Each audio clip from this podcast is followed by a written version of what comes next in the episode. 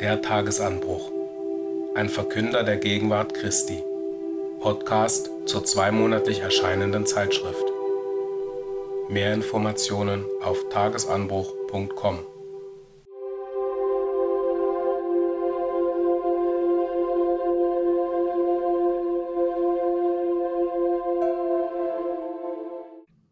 Inhalt zur Ausgabe September-Oktober 2022.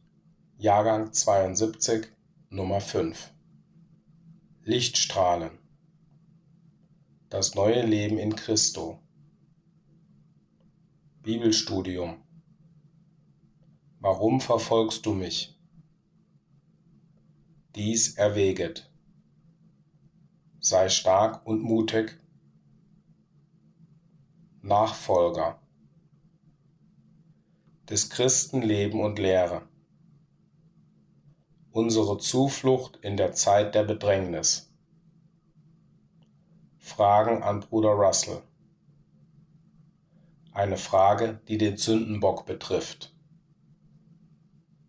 Mitteilungen.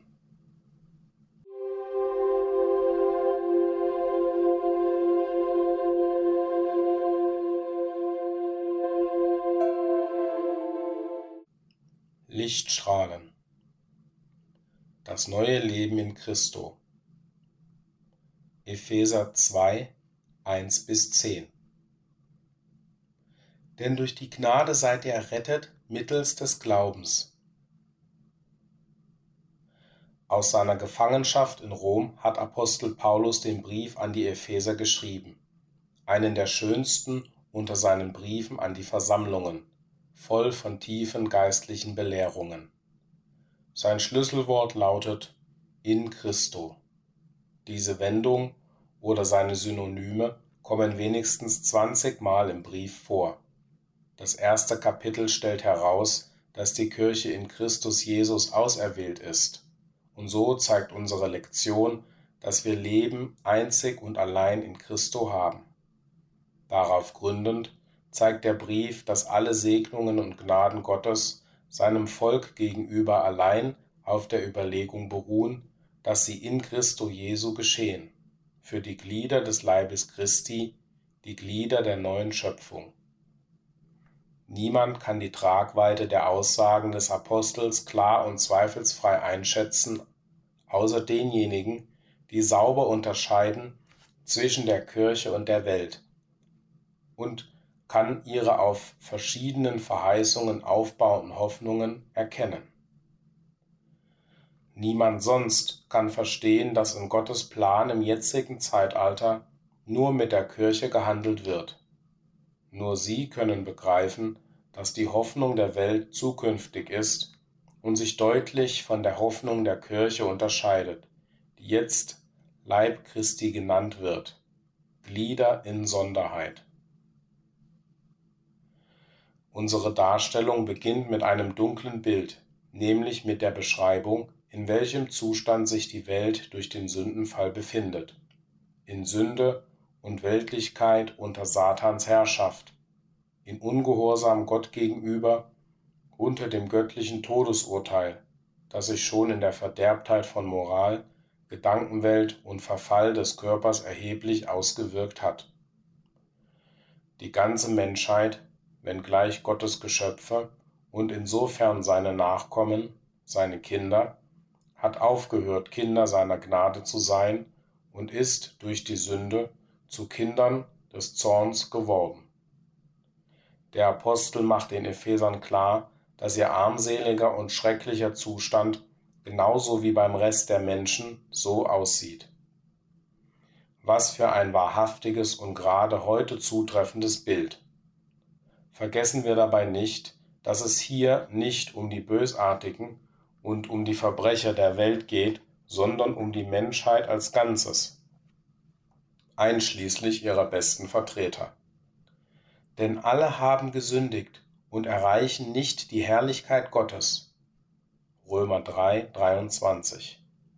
Alle sind Kinder des Zorns. Alle stehen mehr oder weniger unter der Macht und der Kontrolle des großen Widersachers und alle werden mehr oder weniger vom Geist des Ungehorsams beherrscht, der der ganzen Menschheit gemeinsam ist. Die einzigen Ausnahmen von dieser Regel sind die wenigen, die, wie die Empfänger des Briefes in Ephesus, dieser Knechtschaft, dieser Verderbtheit, diesem Todeszustand, dieser Entfremdung von Gott entkommen sind. Und ohne Zweifel ist dies nur eine kleine Anzahl von Menschen, wie es auch insgesamt nur eine kleine Herde war in den Tagen des Herrn und zu der Zeit, als der Apostel diese Worte schrieb. Aber er fährt fort und weist darauf hin, was für eine große Veränderung bei den Heiligen in Ephesus eingetreten ist, als sie das Evangelium annahmen, und wie froh wir darüber sind, dass eine ähnliche Veränderung all diejenigen erreicht hat, die die Heiligen des Herrn geworden sind, angefangen mit der damaligen Zeit bis heute. Die Erfahrung, vom Tod ins Leben überzugehen, ist in jedem Fall dieselbe auch wenn die damit einhergehenden Gegebenheiten sich beträchtlich voneinander unterscheiden. Die Gnadenschritte, durch die uns der Herr erlöst hat, aus dem Zustand, Kinder des Zorns zu sein und die Herrschaft des Widersachers zu erdulden, stellt der Apostel in aufeinanderfolgenden Versen heraus. Wir wollen diese Schritte nachverfolgen und feststellen, inwieweit wir sie getan haben und in welchem Umfang unsere Erfahrungen sich mit den vom Apostel aufgezählten vergleichen lassen. Unser Heil hat nicht mit etwas in uns angefangen, etwas mit guten Vorsätzen, guten Werken und so weiter. Wir haben nicht uns selbst besser gemacht und uns so Gott empfohlen, ganz im Gegenteil. Gott war die auslösende Kraft für unsere Errettung und Gesundung. Er sah durch das Wohlwollen seines Wesens Veranlassung, uns zu helfen, denn er ist reich an Gnade. Er ist reich an allen seinen Grundfesten, reich an Weisheit, reich an Gerechtigkeit, reich an Macht, reich an Liebe. Das Augenmerk des Apostels hier richtet sich auf das Attribut der Liebe und dem damit einhergehenden Wohlwollen oder sein Erbarmen. Wie notwendig ist es doch für uns, dass wir diesen Gedanken an Gottes reiche Gnade in unserem Herzen verwurzelt und fest verankert bewahren, dass wir niemals an seiner Großzügigkeit, seinem Entgegenkommen, seiner Anteilnahme, seinem Erbarmen für jeden einzelnen zweifeln, der bestrebt ist und sucht, seinen Willen zu tun. Wir brauchen festen Glauben an unseren himmlischen Vater, und einzig und allein durch das Wort erwerben wir eine klare Erkenntnis seines wunderbaren Planes, und nur so werden wir seiner Liebe und Barmherzigkeit völlig vertrauen. Der Widersacher möchte zweifellos, dass wir unseren Schöpfer missverstehen, und daher versucht er auf jede erdenkliche Weise Gottes Charakter und seinen Plan falsch darzustellen. Die Jahrhunderte hindurch hat er danach gehandelt, so dass bis jetzt 999 von 1000 Menschen, die den Namen des Herrn bekennen, aus Angst vor ewiger Qual angetrieben werden, anstatt aus Liebe zu Gott und aus Dankbarkeit für seine Liebe zu ihnen.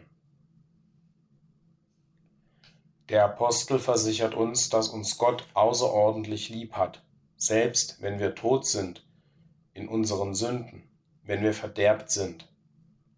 Es ist schwer für uns, an Gottes Größe, Reinheit und Herrlichkeit seines Wesens zu denken und an die Gefallenheit des Menschen, seine geistige, moralische und körperliche Schlechtigkeit und dann zu begreifen, wie der Heilige diesen Gefallen und dann zu begreifen, wie der Heilige diesen gefallenen Wesen Liebe schenken kann. Wir können davon ausgehen, dass dies nicht die einflussnehmende Liebe war, die er jetzt für uns als für seine Söhne hat, die in Neuheit geistgezeugt sind, sondern nur die Liebe der Erbarmung. Er sah unsere hoffnungslose Lage und war sich bewusst, dass eine Möglichkeit, aus unserer Verdorbenheit loszukommen und zu heiligen Wesen und Harmonie mit ihm zurückzufinden, Freude bedeuten würde. Diese Freude würde von manchen, wir hoffen von vielen, wertgeschätzt und angenommen, und zweifellos eröffnete unser Schöpfer im Hinblick auf solch einen Widerhall, auf seine Güte und sein Erbarmen, einen neuen Weg zum Leben, in und durch den Herrn Jesus und sein Erlösungswerk. Aber obwohl diese erbarmende Liebe für die ganze Welt bestimmt ist, ist sie nicht allgemein bekannt. Sie ist der Welt gegenüber nicht praktisch tätig, sondern nur einer kleinen Anzahl Menschen gegenüber. Da und dort ist die Kunde zu einer besonderen Klasse gelangt, zu denen, die ein Ohr haben zu hören. Alle übrigen erreicht sie jetzt nicht. Ihnen wird diese Information später zuteil. Jesaja 35,5 Wer nun jenes Ohr zum Hören hatte und hörend darauf reagierte und die Gnade Gottes in Christo ergriffen hat, an die wendet sich hier der Apostel. Er fordert Aufmerksamkeit für den Segen aus dieser Erfahrung. Er differenziert hier nicht zwischen den Leuten, die nur den ersten Schritt an Glauben und Gehorsam hin zur Rechtfertigung gemacht haben, und jenen, die fortgeschrittener sind und den Schritt der völligen Weihung im Herrn selbst bis zum Tod gemacht haben.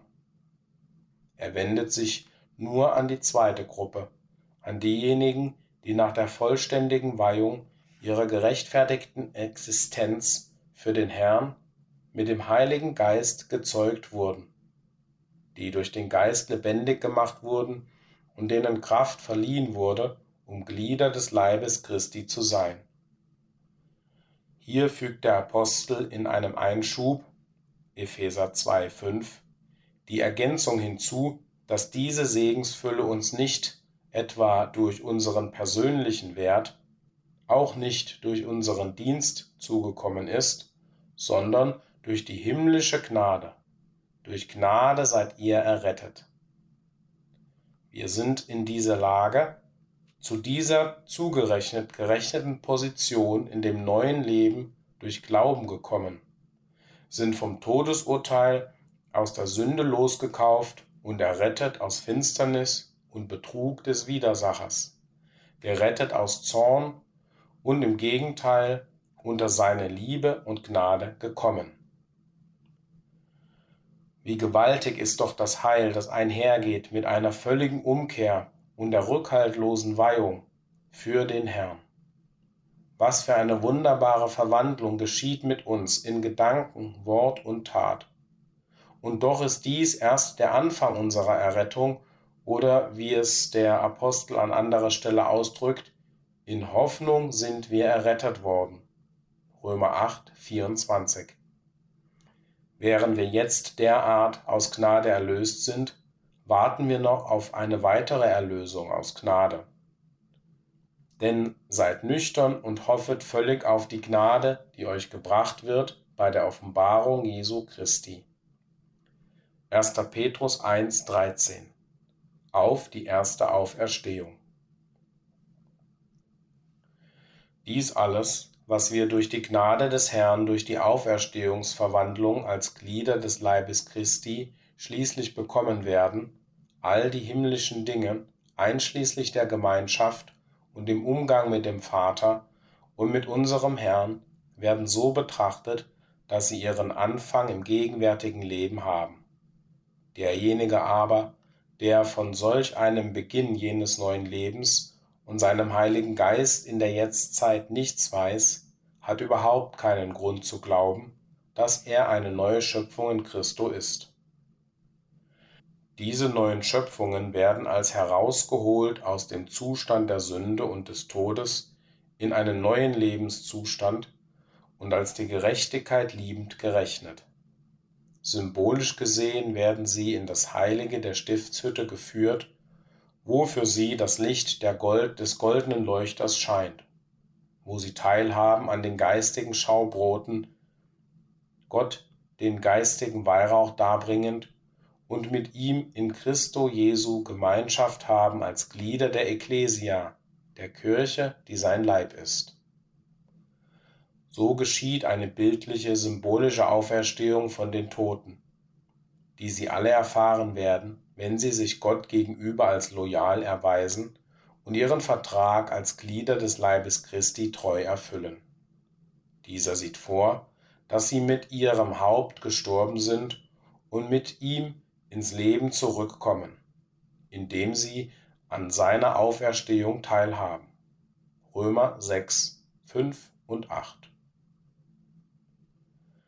Wenn wir das neue Leben als jetzt beginnend ansehen und wenn wir uns zu den Gliedern der neuen Schöpfung rechnen, die nach und nach verherrlicht werden soll, dann fragen wir uns mit dem Apostel, was für eine umfassend große Sache wird Gott dann schließlich in uns und für uns tun, wenn der jetzige Vorgeschmack seiner Güte und Gnade schon so unermesslich groß ist?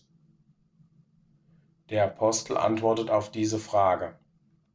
Vers 7, indem er uns zusichert, dass er in den kommenden Zeitaltern den überschwänglichen Reichtum seiner Gnade in Güte gegen uns erwiese die wir in Christo Jesu sind.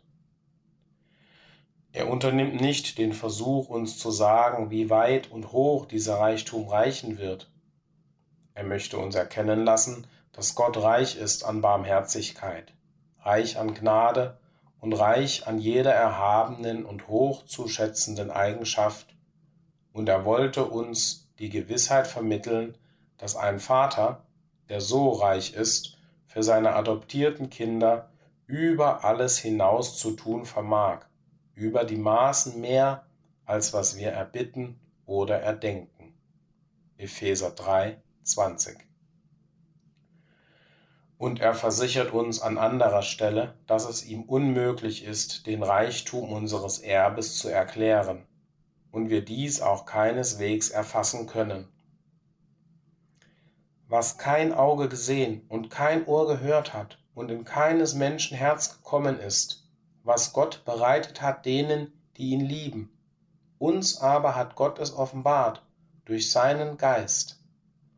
1. Korinther 2, 9 und 10, Jesaja 64, 4 und Epheser 3, 19. Die Offenbarung durch seinen Geist stellt nichtsdestotrotz nur einen Näherungswert dar. Wir können diese unsichtbaren Dinge nicht klar erkennen. Wir können sie mit unserem natürlichen Verstand nicht erfassen. Es ist nicht offenbar, was wir sein werden. Aber mit dem neuen Sinn können wir, wenn auch nur vage, den Gedanken an den Reichtum unseres himmlischen Vaters an Gnade und Liebe wahrnehmen und wir können Querverbindungen ziehen aus den Dingen dieses Lebens und so eine gewisse Vorstellung gewinnen von den Herrlichkeiten, die auf uns warten. Wenn wir die Fürsorge unseres himmlischen Vaters für den natürlichen Menschen sehen, der ein weniges unter den Engeln steht, wenn wir die schönen Blumen auf der Erde sehen und köstliche Früchte genießen, stellt dies einen weiteren Schritt für das geweihte Herz dar, zu erkennen, dass unser reicher Vater, der für seine irdischen Söhne so wohltätig Vorsorge getroffen hat und der es zulässt, dass der Menschheit so viele von diesen Segnungen zukommen, die sie selbst noch in ihrem gefallenen Zustand erreichen, dass dieser Vater seinen geistigen Söhnen gegenüber nicht weniger reich ist an Liebe und Erbarmen, und er auch für sie umfassend vorsorgt. Und wie er für das Ohr wohltönende Musik bereitet hat und angenehme Gerüche und Düfte und Landschaften für die Sinne des natürlichen Menschen, genau so sind Freuden für die besonderen Eigenschaften in Herz und Verstand seitens der neuen Schöpfung vorgesehen. Den jetzigen Schönheiten der Natur entsprechend, doch auf höherem und prächtigerem Niveau werden Dinge zu erleben sein, die denen bestimmt sind, die die neue Wesensart bekommen. Was den Blumen und Vögeln, den Gefilden und Bäumen, den, den Bergen und Tälern entspricht. Dinge gibt es dann, die für die erstrebenswertesten Freuden von Auge, Ohr, von Mund und Nase und für die schönsten Gefühle im Herzen zu wünschen sind. So befähigt uns der Glaube, gegründet auf eine gewisse Erkenntnis über den Reichtum an Gnade und Liebe seitens unseres himmlischen Vaters, die unsichtbaren Dinge zu sehen und uns an den jetzt nur teilweise aufgedeckten Herrlichkeiten zu freuen. Von dieser herausgehobenen Stellung und Gunst und Gemeinschaft mit Gott aus und die vom Himmel kommenden Dinge Christi können wir uns durch Glauben an diesen Verheißungen aus dem Wort unseres Vaters sehr freuen. Es gibt uns die Gewissheit, dass wir in dem großen Werk des nächsten Zeitalters, dem Millennium, mit ihm zusammenarbeiten dürfen, wo wir unseren Lobpreis bekunden indem wir so viele Menschen als dazu bereit sind, aus ihrer Lage des Gefallenseins emporheben, empor zur vollen Wiederherstellung dessen, was in Adam verloren war und durch Christus zurückgekauft wurde. Uns fällt auf, Verse 8 bis 10, wie sorgfältig der Apostel bemüht ist, uns vor dem Gedanken zu beschützen, dass wir irgendeine dieser Segnungen aufgrund eigenen Verdienstes bekommen haben. So betont er, denn durch die Gnade seid ihr errettet mittels des Glaubens. Und wenn durch die Gnade, so nicht durch Werke, wie er an anderer Stelle unterstreicht.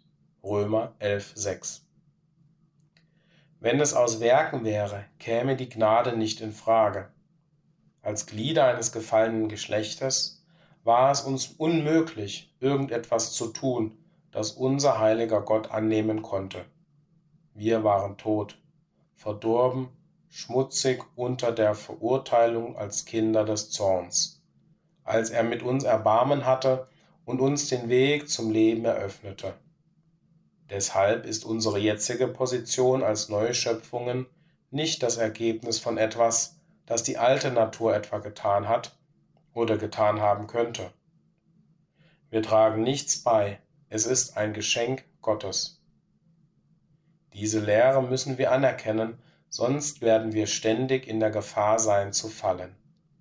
Die Gnade stammt gewiss auch nicht von uns, und man kann auch sagen, dass auch wenn wir uns am Anfang in einem gewissen Glauben geübt haben, sonst hätten wir nie zu ihm kommen können und seinen Gefallen finden können doch der Glaube, aus dem heraus wir befähigt wurden, unsere Weihung selbst zum Tod zu vollziehen und so neue Schöpfungen in Christo zu werden, dass dieser Glaube nicht aus uns kam.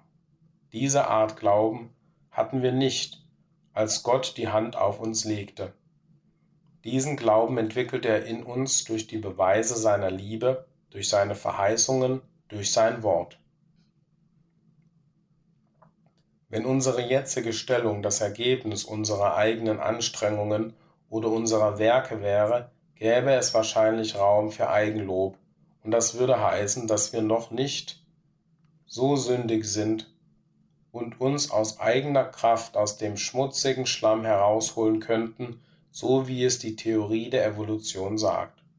Solche Theorien aber anerkennen Gottes Wort nicht und diejenigen, die ihre Stellung als neue Schöpfung in Christo aufrechterhalten wollen, werden sie von sich weisen. Im Gegenteil, weit entfernt davon, die neue Schöpfung als Entwicklungsstufe der alten Schöpfung anzusehen, will uns der Apostel wissen lassen, dass sie eine neue und besondere Schöpfung ist. Wir waren in Christus Jesus geschaffen, Gottes Arbeiter, vorbereitet für gute Werke, aber nicht durch gute Werke. Der Apostel betont, dass diese neue Schöpfung an guten Werken zunehmen soll. Um neue Schöpfungen in Christo zu werden, haben wir freudig unser alles dem Herrn übergeben, um seinen Willen zu erfahren und zu tun. Und nachdem wir angenommen worden sind, informiert er uns, dass es sein Wille ist, dass unser ganzes Leben erneuert wird dass alles Sündhafte, alles Unheilige vollständig aus unserem Herzen, unserem Verstand, unserem Willen weggetan wird und dass unser sterblicher Körper sich so weit als möglich dem neuen Sinn unterordnet. Er sagt uns, dass wir in Neuheit des Lebens laufen sollen, auch schon diesseits des Vorhangs, und so unsere Aufrichtigkeit beweisen sollen, wir unseren Charakter weiterentwickeln, um dem Erbe der Heiligen im Lichte in Herrlichkeit zu entsprechen. Wer nicht bereit ist, auf dem Weg des Herrn, dem Weg der Heiligkeit und in Opposition zur Sünde zu laufen, indem er seine Sinne ausbildet und sich nach dem Geist des Herrn, dem Heiligen Geist, orientiert, betrügt sich ganz sicher selbst, wenn er denkt, er sei vom Tod ins Leben übergegangen und sei eine neue Schöpfung in Christus Jesus.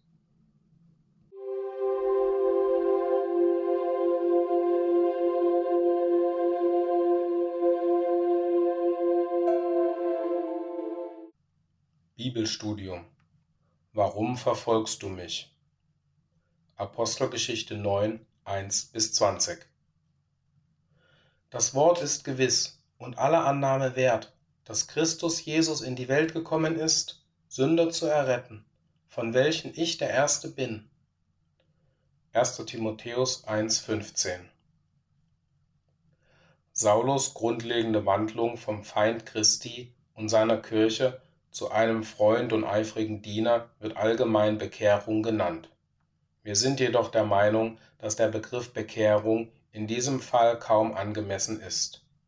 Saulus von Tarsus war weder ein schlechter Mensch und wie es viele waren, ein scheinheiliger Pharisäer, geldliebend und ich-bezogen, sondern er war ein wahrer Israelit, dessen Zweck und Ziel der Dienst für Gott war und der durch die frühe Kirche durch seine Ergebenheit Gott gegenüber motiviert war. Wir glauben, dass die letztgenannte Beschreibung in seinem Fall zutrifft. Sie stimmt mit seinem eigenen Zeugnis überein. Ich dachte wahrlich, Gott einen Dienst zu tun. Wenn nun Saulus nicht nur ein Glied des begnadeten Volkes Israel war, sondern auch darin treu und loyal, dem Herrn völlig ergeben und ihm nach bestem Wissen und Vermögen diente, aber nur damals verblendet durch Vorurteil und falsche Auffassungen, können wir ihn betreffend nicht weiterhin von einer Bekehrung sprechen, wie es auch bei den anderen Aposteln nicht der Fall ist. Der Herr hat die ersten zwölf Apostel ausgesucht, weil sie wahre Israeliten waren, und er ließ ihnen die nötige Unterweisung zukommen zu seinem Dienst. Und das tat der Herr auch mit Saulus, eben auf spektakulärere Art. Das Wort bekehren bedeutet die entgegengesetzte Richtung einschlagen. Doch Paulus hatte bereits die richtige Richtung eingeschlagen, nämlich den Dienst für Gott, von ganzem Herzen, wenn sich auch seine Leistung auf das Falsche, in der richtigen Richtung erstreckte. Der Herr hat lediglich seine Augen zum Verstehen geöffnet und ihm korrigierend gezeigt, wohin sich seine Bemühungen richten sollten. Saulus bedurfte keiner Bekehrung, er musste nur auf den richtigen Weg gelenkt werden. Und er stellte dies nun unter Beweis durch genauso viel Treue und Energie im Dienst des Herrn, wie er diese Qualitäten davor falsch eingesetzt hatte. Saulus gehörte zu den Israeliten, die unter heidnischer Bevölkerung lebten, die aber zu bestimmten Festen gelegentlich hinauf nach Jerusalem reisten. Seine Heimatstadt war Tarsus, eine der bedeutendsten Städte damals, von der es hieß, sie könne sich an Gelehrsamkeit und in den Künsten mit Alexandria und Athen messen. Saulus genoss nicht nur den Vorzug, in solch einer Stadt zu wohnen, seine Familie war zudem einflussreich, was sich daran ablesen lässt, dass er sowohl Bürger von Tarsus als auch römischer Bürger war. Zusätzlich zu seiner Ausbildung in seiner Heimatstadt hatte er in Jerusalem einen besonderen Lehrgang in Theologie oder jüdischem Recht absolviert, und zwar unter Gamaliel, einem der bedeutendsten Professoren der damaligen Zeit. Seine Ausbildung in jungen Jahren und die ganzen damit einhergehenden Verhältnisse waren geeignet, ihm Weite und Tiefe der Gedankenwelt zu vermitteln, die wenige erreichten. Und diese Voraussetzungen, gepaart mit Rechtschaffenheit, Aufrichtigkeit und Eifer für Gott, wenn auch zunächst ohne rechte Erkenntnis, befähigten ihn genau das zu werden, was der Herr dann aus ihm machte, nämlich ein auserwähltes Gefäß, meinen Namen zu tragen, sowohl vor Nationen als Könige und Söhne Israels. Apostelgeschichte 9, 15. Es ist denkbar, dass die Ereignisse anlässlich der Steinigung von Stephanus in Saulus größere Energie weckte, das auszumerzen, was er als schädliche Lehre, als Ketzerei ansah. Aus eigener Erfahrung wissen wir, dass man einen ernsthaften, überzeugten Gegner mehr respektiert als einen kalten, gleichgültigen sogenannten Freund. Und wir denken an die Worte des Herrn. Ach, dass du kalt oder warm wärest. Also, weil du lau bist und weder kalt noch warm, so werde ich dich ausspeien aus meinem Munde. Offenbarung 3, 15 und fortfolgend. Lasst uns also zu denen aufschauen, die ein warmes Herz haben und eifrig sind und berücksichtigen, dass dort mehr Hoffnung besteht, dass sie Gott willkommen sind und sie für würdig erachtet werden, die Wahrheit anzunehmen, als es die Lauen sind. Unter der Verwaltung der römischen Herrschaft verfügte die jüdische Priesterschaft über beträchtliche Macht, und sie übte sie auch aus. Diese Machtfülle glich später der des Papstes in Rom. Sie waren befugt, Arreste und Haftstrafen für Vergehen gegen ihre Religionsgebote und Vorschriften anzuordnen. Indem Saulus dem Gesetz und den Herrschenden die gleiche Beachtung schenkte, die danach sein ganzes Handeln und seine Verkündigung als Christ auszeichneten, machte er nicht den Versuch, bei der Verfolgung der Christen die Dinge selbst in die Hand zu nehmen sondern er befasste sich damit völlig gesetzeskonform, nämlich gemäß dem Strafkanon und der Vollmacht des höchsten Gerichts für Religionsangelegenheiten. Bekanntlich sind alle Verfolgungen durch menschliche Gesetze angeordnet worden und unterstellen uns dem göttlichen Gesetz. Der hier vorliegende Bericht, in dem es darum geht, wie Saulus Augen des Verständnisses geöffnet wurden, stammt von Lukas, der ihn zweifellos von Apostel Paulus selbst erhielt, mit dem Lukas eine Zeit lang gereist ist. Zwei weitere Berichte kennen wir von Apostel Paulus selbst. Vergleiche Apostelgeschichte 22, 6 bis 11 und 26, 12 bis 20. Diese drei Berichte stimmen im Wesentlichen überein und die Abweichungen sind erwartbar, wenn man den jeweiligen situativen Zusammenhang berücksichtigt, aus dem heraus andere Punkte betont oder herausgestellt werden sollten. Wenn alle drei Darstellungen genau und Wort für Wort gleich gewesen wären, dann könnte man daraus schließen, dass die Texte mit genau der Absicht der Übereinstimmung präpariert worden sind. Selbst ihre scheinbaren Abweichungen sind, bei Licht betrachtet, zusätzliche Beweise für ihre Echtheit. Da der Bericht selbst schlicht ist, wird man besonders auf die Stellen achten, die einander anscheinend widersprechen. Aus allen drei Zitaten geht hervor, dass Saulus die Stimme hörte, das Licht sah und zu Boden fiel. Einmal wird dazu gesetzt, dass alle seine Begleiter auch zu Boden fielen. Im Bericht aus unserem Leittext heißt es, die Männer aber standen sprachlos, da sie wohl die Stimme hörten, aber niemand sahen. In einem anderen Bericht heißt es, die sahen zwar das Licht, aber die Stimme dessen, der mit mir redete, hörten sie nicht. Diese Darstellungen können so zur Übereinstimmung gebracht werden. Saulus war erkennbar das Zentrum der Erscheinung, das aus dem Himmel ein großes Licht mich umstrahlte. Seine Begleiter sahen ohne Zweifel etwas von diesem Licht, aber haben die Quelle des Lichts nicht wahrgenommen. Sie haben den Herrn Jesus in seiner Glorie nicht gesehen.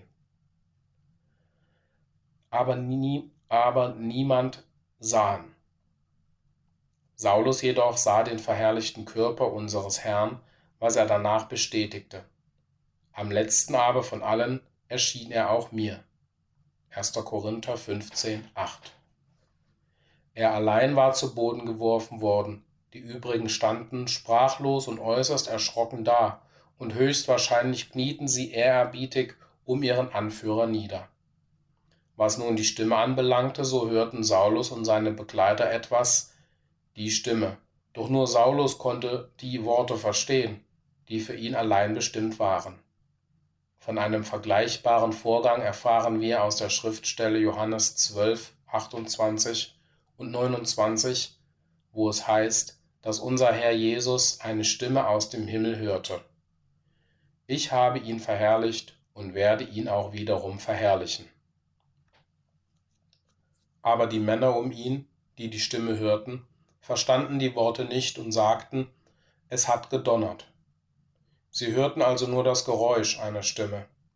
Ähnliches geschieht in unseren Gesprächen auch heute. Wenn jemand leise oder undeutlich zu uns spricht, sagen wir, wir haben ihn nicht gehört. Wir meinen aber, dass wir wohl die Stimme gehört haben, aber nichts aufgefasst oder verstanden haben. was Saulus fühlte, als er vom verherrlichten Herrn den Tadel wegen seines fehlgerichteten Eifers hörte, können wir uns besser vorstellen als beschreiben.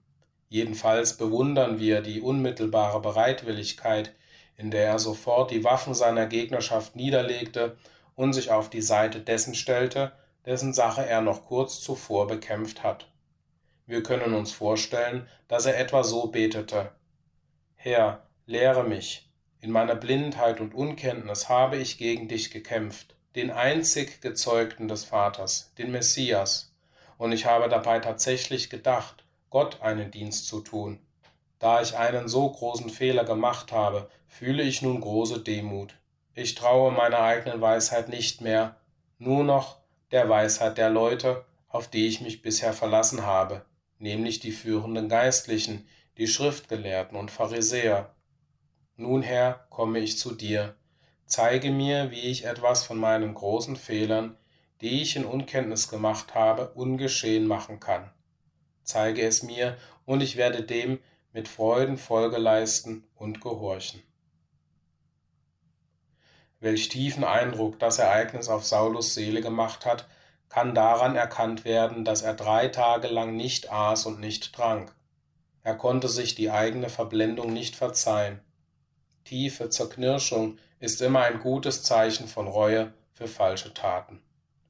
Zweifellos verbrachte er die drei Tage Blindheit und Fasten mit unablässigem Nachdenken. Paulus kannte sich im Recht und auch in den Propheten sehr gut aus und er war auch informiert über die Wirksamkeit und die Lehre des Nazaräers. So verbrachte er die Zeit im Gebet und in der Reflexion und verglich genau die Aussagen des Gesetzes und der Propheten mit dem, was er von dem Nazaräer und seiner Lehre wusste. Sein natürliches Augenlicht war zerstört, aber seine innere Sicht war geöffnet worden und er sah viele Dinge in einem neuen, herrlichen Licht. Der Name Ananias in einem früheren Aufsatz war assoziiert mit Gottes Ferne und Falschheit. Doch hier finden wir einen anderen Ananias, mit einem total anderen Charakter, einen treuen Diener des Herrn. Sein Zögern, Verse 13 bis 16, war sicher nicht in Abwehr begründet oder in Mangel an Glauben, sondern eine sinnvolle Schlussfolgerung. Er hatte von Saulus gehört und kannte wohl auch Saulus Gastgeber und dass er ein Feind der Sache Christi war. So wollte er sich vergewissern, dass er den Herrn nicht missverstand. In Güte und bereit, bereitwillig erklärte der Herr ihm die Sache, so wie es seinen Treuen gegenüber immer geschieht, und unverzüglich erfüllte Ananias seine Mission. Auch hier sehen wir ein Beispiel der von Gott verwendeten Methode. In diesem sehr wichtigen Menschen auf dem Irrweg sandte der Herr jemand, der offensichtlich ein sehr demütiges Glied der Kirche war. Er sandte nicht Petrus oder Johannes oder Jakobus, die Apostel aus Jerusalem, mit großem Aufsehen, um jenen reuigen Gegner aufzunehmen und einen öffentlichen Triumph auszuspielen, sondern er bediente sich eines Menschen, der willig und bereit war und sich in der Nähe aufhielt. Das sollte für uns die Lehre sein, dass der Herr willens und imstande ist, die Demütigen in seinem Dienst zu gebrauchen, die offen und bereit sind. Die Schuppen, die von Saulus Augen fielen, scheinen zu bedeuten, dass Teile der Augen durch das helle Licht zerstört worden sind. Wir hören, dass er wieder sehen konnte, wenn auch, wie aus späteren Äußerungen hervorgeht, bis zu seinem Lebensende seine Sehkraft eingeschränkt war und nie wieder normal wurde. Man hat aus gutem Grund angenommen, dass die bleibende Sehbehinderung ihn zu dem Ausspruch vom Dorn im Fleische veranlasst hat. Mit der Macht des Heiligen Geistes wurde ihm manche Gabe des Geistes verliehen, darunter auch die Gabe der Heilung, die er auch für viele gebraucht hat. Apostelgeschichte 9, 11 und 12. Und doch befreite ihn der Herr dort nicht von seiner Einschränkung. Dies muss für Paulus eine schwere Prüfung gewesen sein. Die Tatsache scheint umso merkwürdiger, als er andere heilen konnte, aber nicht sich selbst und dass er zur Segnung anderer durch göttliche Macht jene Macht zum Segen für sich selbst nicht zur Verfügung hatte. Unser Herr antwortete ihm auf seine flehentliche Bitte, Meine Gnade genügt dir, denn meine Kraft wird in Schwachheit vollbracht. 2. Korinther 12, 9. Und der edle Apostel ruft aus, So leide ich mit Freuden, wenn damit Gottes Gnade gegen mich nur umso größer ist. Später hat er nie mehr um die Wegnahme jenes Dorns gebeten. Etliche Begebenheiten unter seinen Erfahrungen bestätigen diesen Entschluss. 1. Auch wenn er ein gebildeter Mann war, schrieb er selten seine Briefe selbst, und über den einen Brief, den er selbst schrieb und der am kürzesten ist, sagt er, Seht, welch einen langen Brief ich euch geschrieben habe mit eigener Hand. Galater 6,11. Da kann auch die Annahme dahinter stecken, dass der Brief in sehr großen Buchstaben geschrieben war, wie es eine halbblinde Person machen würde. 2. In der Überlieferung wird von Paulus als von dem Apostel mit den trüben Augen gesprochen. 3. Als er vor dem Tribunal des obersten Befehlshabers stand, erklärte er, dass er Ananias nicht als Hohenpriester erkannt hatte. Wenn indessen sein Sehvermögen gut gewesen wäre, hätte er ihn durchaus wiedererkannt, schon durch dessen prachtvolle Kleidung. Apostelgeschichte 23,5 4. In seinem Schreiben an die Galater sagt er zu ihnen, Galater 4,15, dass beim ersten Zusammentreffen mit ihnen ihre Liebe zu ihm und ihr Mitgefühl mit ihm so stark waren, dass sie bereitwillig für ihn ihre Augen ausgerissen hätten eine Formulierung, die bedeutungslos wäre, wenn er gut hätte sehen können. Nach einigen Tagen, in denen Paulus nach dem Fasten und der Erschütterung durch die Ereignisse Kraft schöpfte, folgte eine Zeit, wo er Gemeinschaft hatte mit den Menschen, die er zu verfolgen gekommen war. In seiner neuen Gesinnung und Einstellung entstand Verbundenheit mit ihnen, und er lernte sie als liebe Geschwister kennen. Unverzüglich begann er Christus als den Sohn Gottes in der Öffentlichkeit zu predigen. Dazu nutzte er die Gelegenheit in der jüdischen Synagoge in der Stadt. Wer der Meinung ist, dass die Erfahrungen von Apostel Paulus ebenso einzuschätzen sind wie die Bekehrungen von Sünden, der täuscht sich sehr. Die hier berichtete Handlungsweise entspricht keineswegs dem Verhalten von Sündern, von Feinden Gottes. Der Bericht von der Erleuchtung des Apostels im Evangelium ist die Darstellung eines höchst edlen Charakters, der zu allen Zeiten in allen Gesellschaften Respekt gebietet. Wir sind geneigt, in Apostel Paulus in gewisser Hinsicht ein Vorbild seines Volkes Israel zu sehen, dem zu gegebener Zeit die Augen geöffnet werden. Es gibt viele Juden, die vielleicht wahre Israeliten sind, die nur verblendet sind, wie der Prophet und der Apostel es geschrieben haben. Römer 11, 7 bis 12. Die Irreführung dieses Volkes hat am fünften Tausendjahrtag stattgefunden. Es ist am sechsten Tausendjahrtag verblendet geblieben und am dritten Tag dem siebten Tausendjahrtag, dem Millennium, wird seine Blindheit weggenommen werden. Auch Israel war in dieser ganzen Spanne geistig ohne Speise und Trank. Und auch Israel wird mit der irdischen Verwaltung in Verbindung stehen, um die Botschaft weiterzutragen und die Nichtchristen und alle Menschen auf der Erde zu segnen. Wenn diese Zeit gekommen sein wird, wird der Herr viele Ananias senden, deren Berührung und deren Segen unter der Gunst Gottes das Sehen können ermöglicht. Der Name Ananias bedeutet, Jahwe ist gnädig.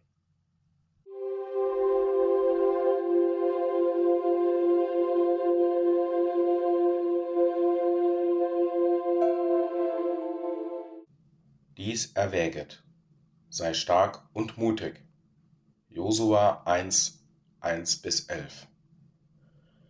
Josua, der neu ernannte Führer Israels, war zuvor Moses Berater oder Diener nicht im Sinne eines Dienstboten, sondern in jenem höheren Sinn, in dem wir von Dienern des Herrn, von Staatsministern und so sprechen. Damals war er 80 Jahre alt, also muss er 40 gewesen sein, als Israel aus Ägypten wegzog. Er gehörte zum Stamm Ephraim, zu einem der führenden Familien. So war sein Großvater Eli Schama ein Oberster der Streitmacht der Ephraimiter mit 400 bis 500 Mann innerhalb der israelitischen Streitkräfte bald nach dem Auszug aus Ägypten. Wir begegnen Josua am Berg Sinai bei Moses als dessen ausgesuchter Begleiter und wiederum als der Vertreter Moses des Oberbefehlshabers in der ersten Schlacht Israels, nämlich gegen die Amalekiter. Auch sehen wir ihn als einen der führenden Männer aus allen Stämmen die ausgesandt wurden, das Land der Verheißung auszukundschaften. Bei dieser Gelegenheit waren Kaleb und er die einzigen, deren Glaube an Gott sie veranlasste, Günstiges zu berichten. Als diese beiden Männer bekanntlich durch diesen Bericht ihr Leben in Gefahr sahen, so groß waren Ärger und Enttäuschung der Israeliten darüber, und so voll Verständnis und überzeugt waren sie vom Bericht der Mehrheit der Kundschafter. Diese ganzen Begebenheiten scheinen zu beweisen, dass Josua ein Mann mit tiefem Glauben und großem Mut war. Mehr noch, wir erinnern uns, dass er, ungeachtet der hohen Stellung als Moses auserwählter Bevollmächtigter, offenbar nichts von jenem Ehrgeiz hatte, der zum Sturz von Korah, Dathan und Abiram und von vielen Fürsten Israels führte und den in früherer Zeit Miriam und Aaron gezeigt hatten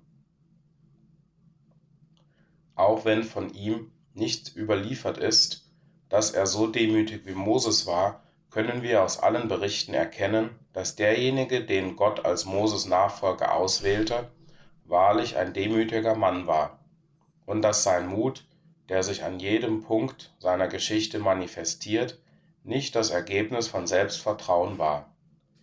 Die Lehre, die das geistige Israel daraus ziehen kann, entnehmen wir den Worten unseres Herrn. Jeder, der sich selbst erhöht, wird erniedrigt werden, und wer sich selbst erniedrigt, wird erhöht werden.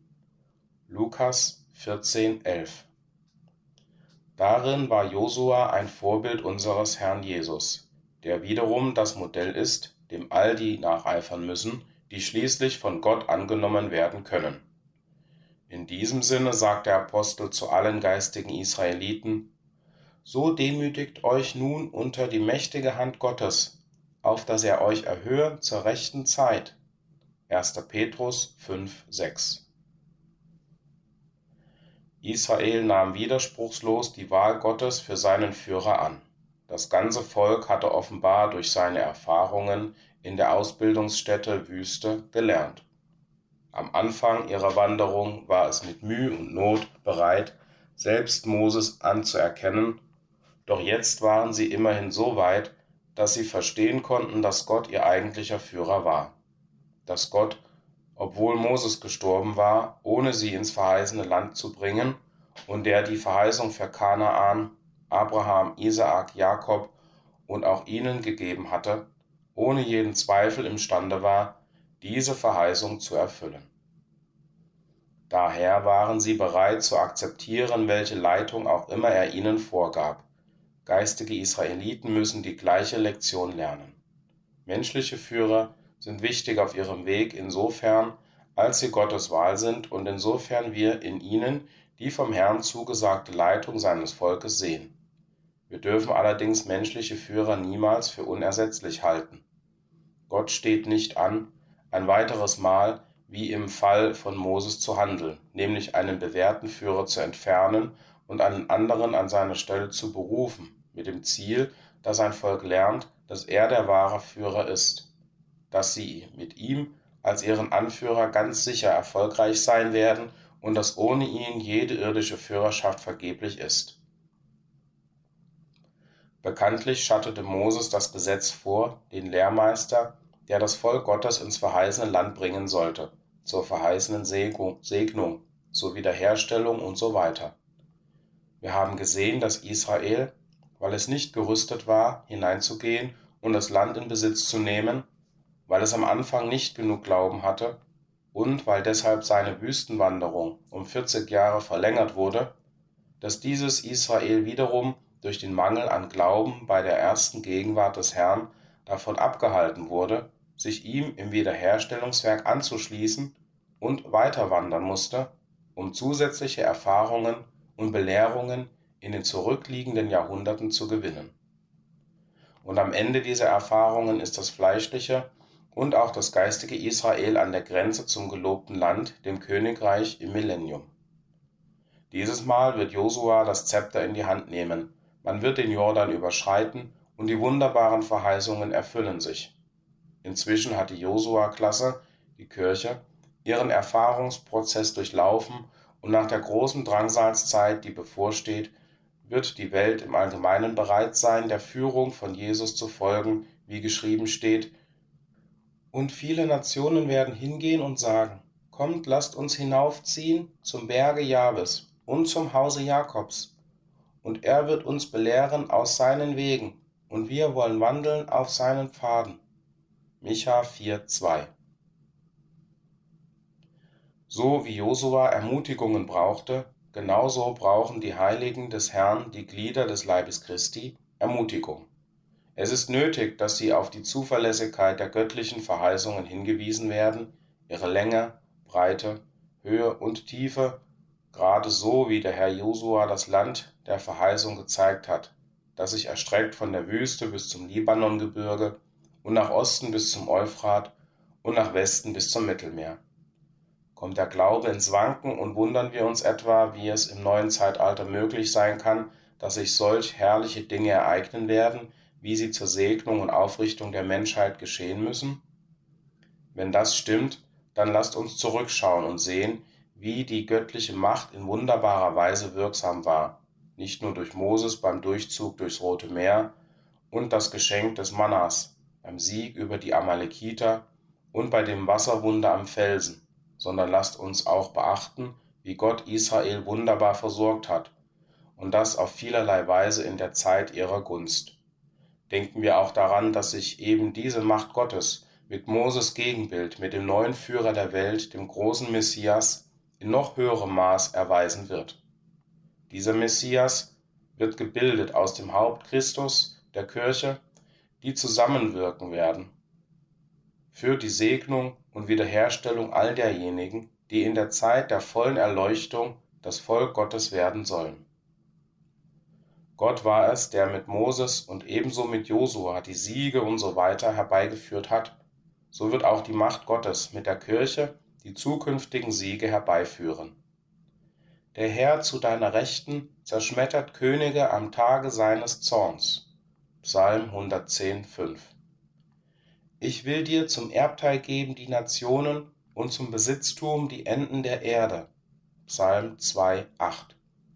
Und auch der Apostel betont, dass der Sieg des Christus im Millennium mit und durch die Macht des Vaters erlangt wird.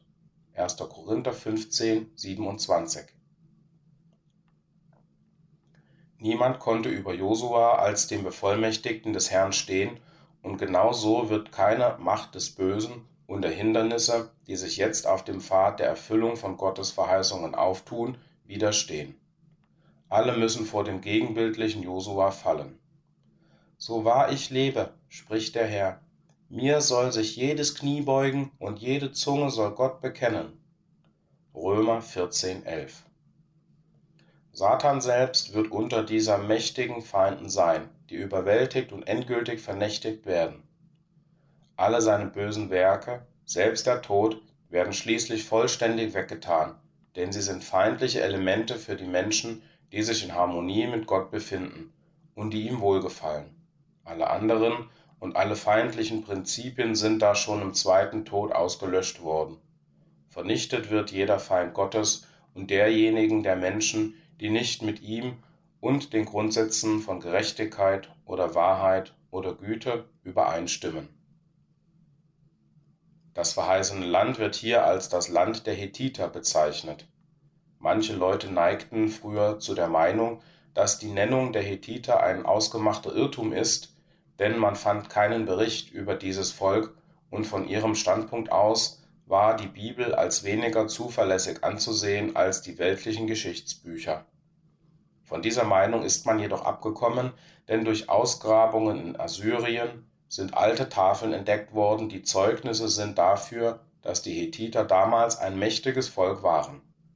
Leute, die Aussagen der Schrift außer Acht lassen, sehen sich im Nachteil, während wieder andere, die sie annehmen, sicher sein können, dass sie auf der richtigen Seite stehen und dass sie früher oder später ihr Vertrauen und ihr Glaube durch Beweise gerechtfertigt werden.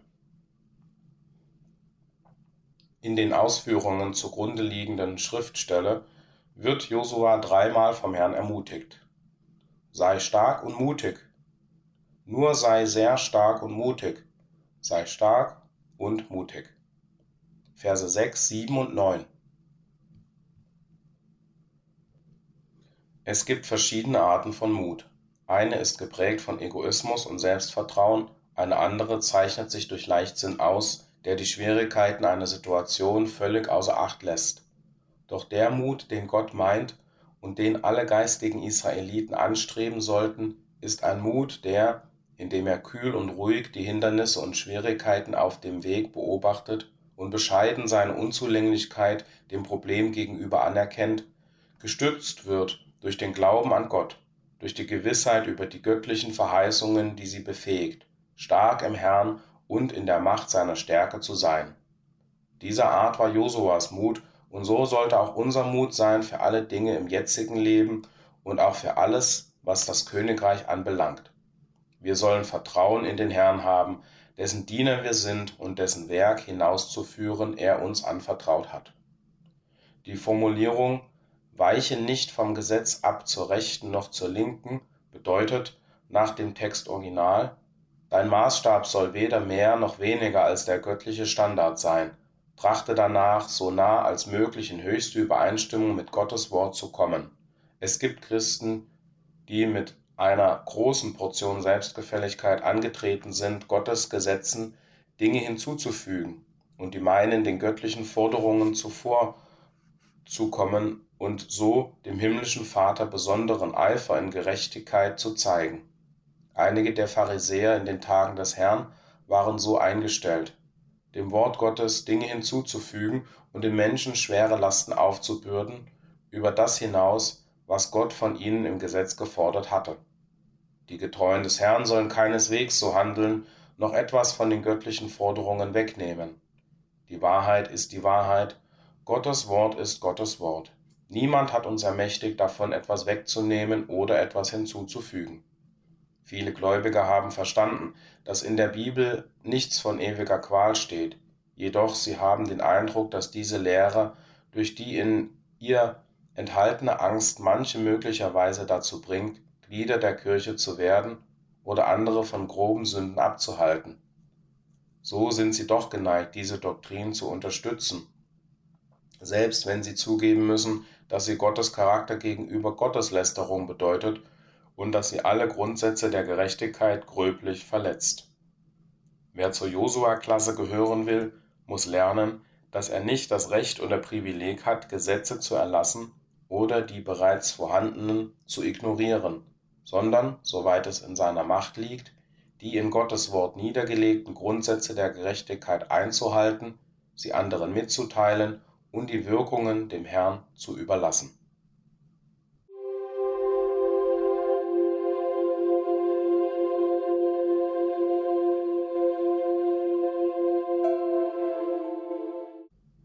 Dies erwäget. Nachfolger.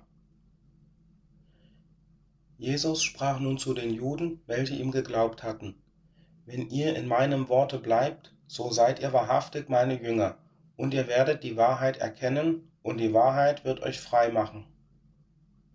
Johannes 8, 31 und 32 Die Verkündigung unseres Herrn rief immer zwei entgegengesetzte Wirkungen bei den sehr gemischten Menschengruppen hervor, die ihm zuhörten. Die eine Gruppe fühlte sich angezogen, die andere abgeschreckt. Wer voll Stolz und Eigendünkel war und die Finsternis dem Licht vorzog, weil seine Taten böse waren und weil er feststellte, dass er, sollte er das Licht der Wahrheit zulassen, auch den Charakter an diese Gegebenheit anpassen muss. Wer so dachte, fühlte sich durch Christi Lehren abgeschreckt.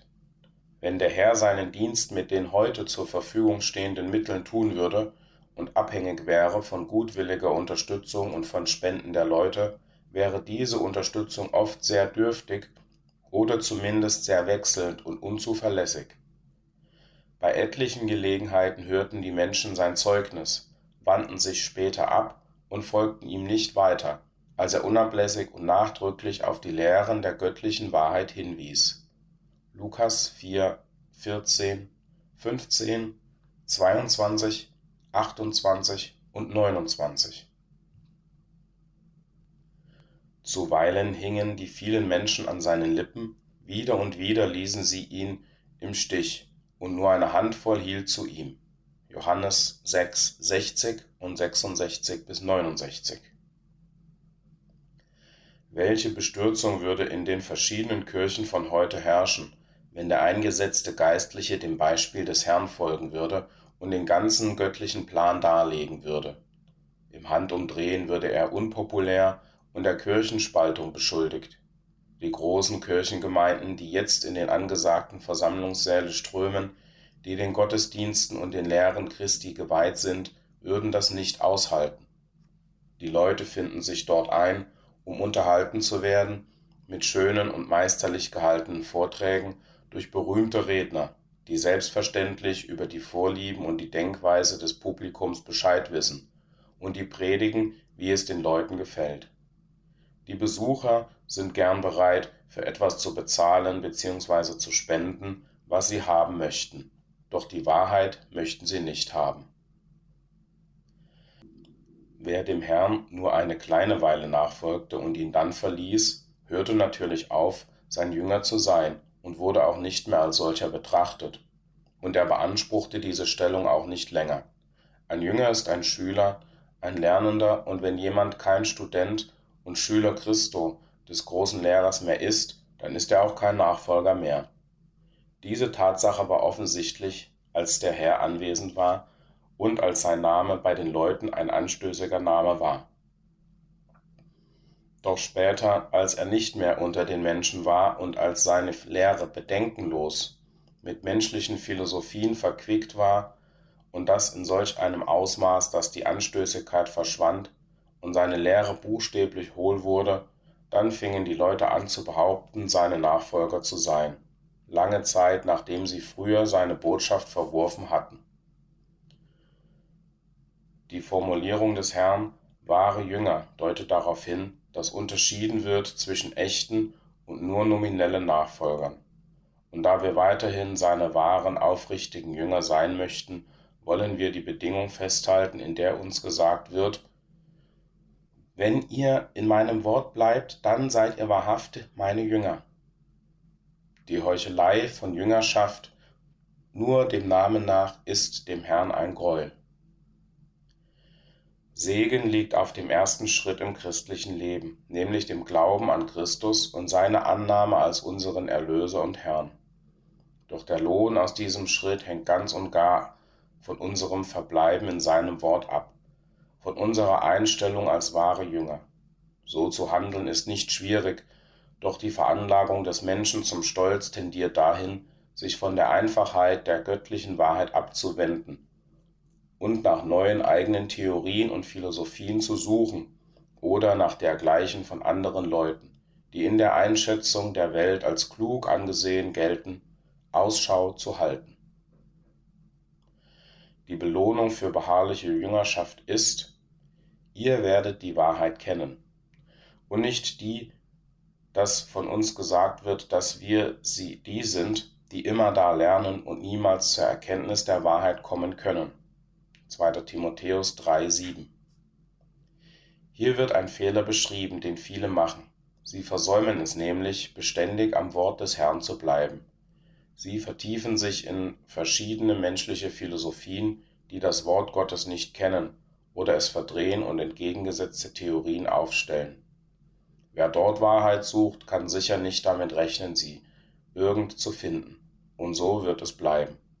Gottes Wahrheit kann ausschließlich über die von ihm eingerichteten Kanäle gefunden werden, und diese Kanäle sind der Herr und die Apostel und Propheten. In der Lehre, die sie uns in ihren inspirierten Schriften mitgeteilt haben, sollen wir verbleiben, sie studieren, uns darüber Gedanken machen und dabei auf sie vertrauen und im Glauben unseren Charakter danach formen. Das ist es, was gemeint ist damit, im Wort des Herrn zu bleiben. Dieser Gedanke passt auch völlig mit dem Herrn zusammen, dass wir Acht geben auf all die Hilfestellungen, die der Herr von Zeit zu Zeit aus der Mitte der Brüder im Leib Christi erweckt, wie sie Apostel Paulus aufzählt. Epheser 4, 11 bis 15, 1. Korinther 12, 13 und 14.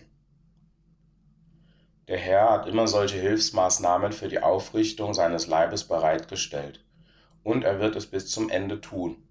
Es gehört jedoch zu den Pflichten jedes einzelnen Gliedes, deren Darstellungen der Wahrheit am unfehlbaren Schriftwort zu prüfen. Wenn wir so im Wort des Herrn bleiben, als ernste und aufrichtige Nachfolger, werden wir sicher die Wahrheit kennen, werden in der gegenwärtigen Wahrheit, der echten Wahrheit, feststehen und in ihr gegründet und verwurzelt sein. Wir werden auch fest sein im Glauben und imstande, Auskunft zu geben für die in uns wohnende Hoffnung.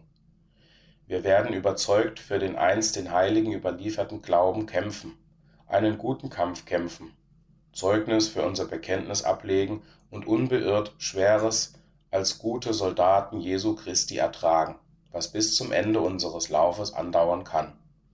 Wir werden die Kenntnis der Wahrheit nicht in einen einzigen Anlauf gewinnen, sondern allmählich, Schritt für Schritt, in sie hineingeführt. Jeder dieser Schritte wird sicheren und zuversichtlichen Fortschritt mit sich bringen, und jede Etappe wird uns zu einem höheren Punkt führen, um sowohl zur Erkenntnis als auch zu segenbringenden Früchten eines gegründeten Charakters vorzudringen. Wenn wir Schritt für Schritt die Wahrheit auf diesem Weg erwerben, dann wird sie zu einer Kraft, die in unserem Leben die segensreichen Früchte der Gerechtigkeit, Frieden, Freude im Heiligen Geist, Liebe, Duldsamkeit, Glauben, Geduld und jede Tugend und jede Gnade hervorbringen, die Zeit und Pflege zur herrlichen Reife gedeihen lassen. Ein treuer Nachfolger wird so nicht nur die Wahrheit erkennen und durch sie geheiligt werden, sondern der Herr hat auch gesagt, die Wahrheit wird euch frei machen. Wer sie in sich aufgenommen hat, weiß aus der Erfahrung von ihrer befreienden Kraft. Sobald etwas von ihr in ein gutes und aufrichtiges Herz aufgenommen wurde, wird sie anfangen, die Fesseln von Sünde, Unwissenheit, Aberglauben und auch von Angst zu zerschlagen. Sie wird zur Gesundung und Genesung ihre Strahlen in die dunkelsten Ecken unseres Herzens und unsere Gedanken werfen und belebt so das ganze Wesen. Die Sünde kann ihr Licht nicht aushalten und wer weiter seinem sündigen Treiben folgt, wenn er ein gutes Maß an Licht bekommen hat, so dass ihm das Übel der Sünde erkennbar wurde, der wird zwangsläufig das Licht verlieren, denn er ist seiner nicht würdig. Unwissenheit und Aberglaube müssen vor dem Licht der Welt weichen. Was für ein Segen ist die Erkenntnis, dadurch befreit zu sein. Millionen von Menschen befinden sich noch unter diesem ärgerlichen Joch. verblendet fürchten und verehren sie viele der unwürdigsten Handlanger Satans für ihre Unterdrückung und Erniedrigung, denn diese behaupten heuchlerisch, von Gott beauftragt zu sein. Sie werden dafür benützt, Gott als rachsüchtigen Tyrannen auszugeben, der die überwiegende Mehrheit seiner Geschöpfe einer Ewigkeit der Qual ausliefert. Gott sei Dank, dass wir die Wahrheit bekommen haben und diesem schrecklichen Albtraum entkommen sind und dass die von Satan über uns verhängte Geiselhaft beendet ist. Wir wurden auch von der Furcht frei gemacht, weil wir jetzt auf die ganze Menschheit zukommen sehen, dass die mächtigen weltlichen und kirchlichen Systeme, die so lange die Welt regiert haben, in ihren Grundfesten erschüttert werden jeder denkende Mensch hat große Angst vor den Folgen von Anarchie und Terror. Und der Schrecken der Menschen wird noch größer, je näher der fürchterliche Höhepunkt kommt, auf den wir mit großer Geschwindigkeit zusteuern, und je sichtbarer sich die Gefahr offenbart. Doch inmitten von all dem und in der festen Gewissheit in das unfehlbare Wort Gottes haben die wahren Jünger Christi, die in seinem Wort bleiben, trotz des Schreckens und der Konflikte, die innerhalb weniger Jahre über die Menschheit kommen, keine Angst. Sie freuen sich, denn sie wissen, dass es Gottes Absicht ist, wenn er den Sturm zulässt, die sittliche Ausrichtung der Welt zu reinigen und dass durch seine Vorsehung dauerhaft Frieden einkehrt. Durch die Wahrheit informiert verstehen sie, dass die Lage so sein muss, und sie vertrauen der göttlichen Vorsehung durch sie selbst der Zorn des Menschen ihn preist. Was für eine Verheißung. Wenn ihr in meinem Worte bleibt, dann seid ihr wahrhaftig meine Jünger, und ihr werdet die Wahrheit erkennen, und die Wahrheit wird euch frei machen. Johannes 8, 31 und 32. Wir haben dieses Geschenk vom Herrn bekommen. Sollten wir dann nicht darin bleiben und verführerischen Lehren keine Beachtung schenken? Und sollten wir dieser Gabe gegenüber nicht unter allen Umständen treu sein, sie gegen alle Angriffe verteidigen und jeden Vorwurf dagegen ertragen, lasst uns die Wertschätzung für dieses Geschenk durch unsere Treue täglich unter Beweis stellen.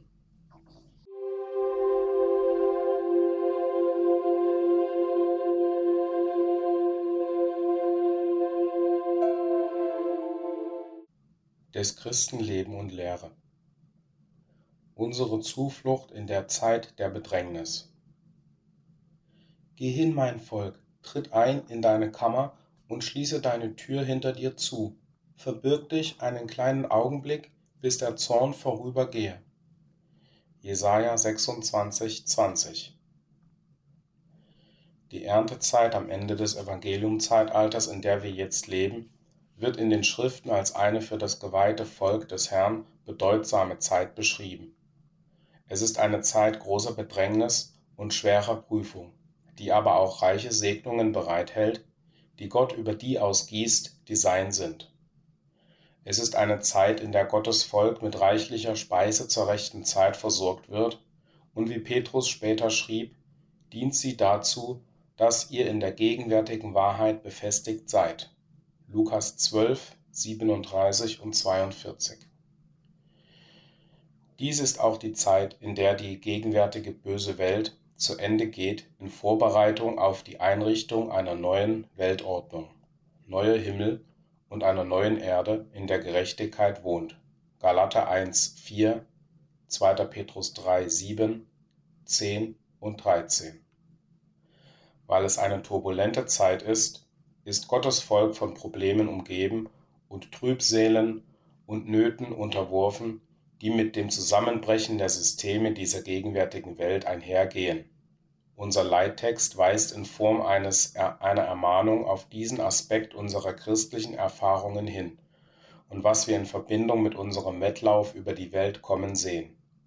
Der Rat ist, dass wir einen Ort geistiger Zuflucht und Sicherheit aufsuchen, an den wir uns zurückziehen können um ein Eindringen von allem, was den neue Schöpfungen Schaden zufügen könnte, zu verhindern. Zu wissen, wo wir eine solche Kammer der Zuflucht in dieser Zeit großer weltweiter Bedrängnis finden können, hat große Bedeutung für uns alle. Daher stellen wir diese wichtige Frage.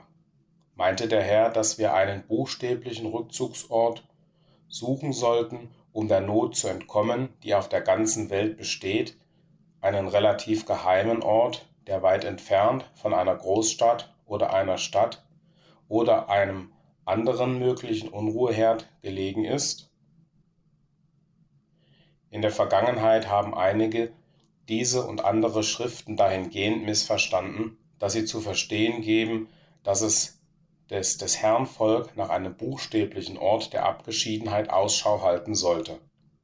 Sie haben jedoch die Erfahrung gemacht, dass es ihnen vom menschlichen Standpunkt aus gesehen nicht besser erging als denen, die sich nicht in einer solch buchstäblichen Weise verbargen. Hinsichtlich des Charakters der Zeit der Bedrängnis sagt uns schon die Vernunft, dass ein Ort genauso sicher oder unsicher wie ein anderer ist. Wenn Gott sein Volk vor Schaden zu bewahren wünscht, so ist er fähig, dies an jedem Ort und unter allen Umständen zu tun. Siehe, die Hand des Herrn ist nicht zu kurz, um zu retten, wird uns im Buch Jesaja gesagt. Jesaja 59,1.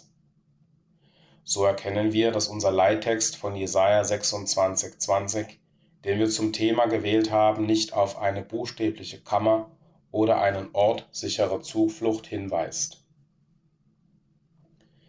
in der Welt, aber nicht von der Welt. Jesus sagte, was seine Jünger betrifft, dass sie nicht von der Welt sind. Johannes 17, 14. Natürlich wünschte er, dass sie sich in dem Sinn von der Welt fernhalten sollten, dass sie nicht länger an ihrem Geist, an ihren selbstsüchtigen Vorhaben und fleischlichen Vergnügen teilhaben sollten. Er wünscht jedoch nicht, dass sie einsiedlerisch werden sollten. Tatsächlich beauftragte er sie, sich unter das Volk zu mischen und in die ganze Welt zu gehen und die herrliche Botschaft des Evangeliums vom Königreich zu einem Zeugnis zu predigen. Matthäus 24, 14. Niemand mehr als Jesus hat jemals im wahrsten Sinn ein von der Welt abgesondertes Leben geführt, zu dem auch wir ermahnt werden. Doch er mischte sich unter das Volk. Die religiösen Führer seiner Tage verurteilten sein Verhalten. Sie konnten nicht verstehen, wie Jesus heilig sein und zur gleichen Zeit mit Zöllnern und Sündern Gemeinschaft haben konnte. Matthäus 9, 10 bis 13. Es hat immer solche gegeben, die nicht verstehen, worin wahre Heiligkeit besteht. Sie haben vermutet, dass es notwendig ist, sich von jeder Gesellschaft zurückzuziehen, um nahe bei Gott zu leben. Tatsächlich wurde dieses Konzept der Heiligung zur Grundlage des Lebens der Mönche, das viele Jahrhunderte unter zahlreichen Religionen gerühmt wurde. Der Widersacher hat den Wunsch, das ganze Volk des Herrn dazu zu veranlassen, sich von einem aktiven Leben zurückzuziehen, ein Beispiel zu sein und der Wahrheit Zeugnis zu geben. Es könnte wohl seltsam erscheinen, dass es etwas über Einflüsterungen dieser Art zu sagen gibt, die anziehend auf das Fleisch einwirken könnten.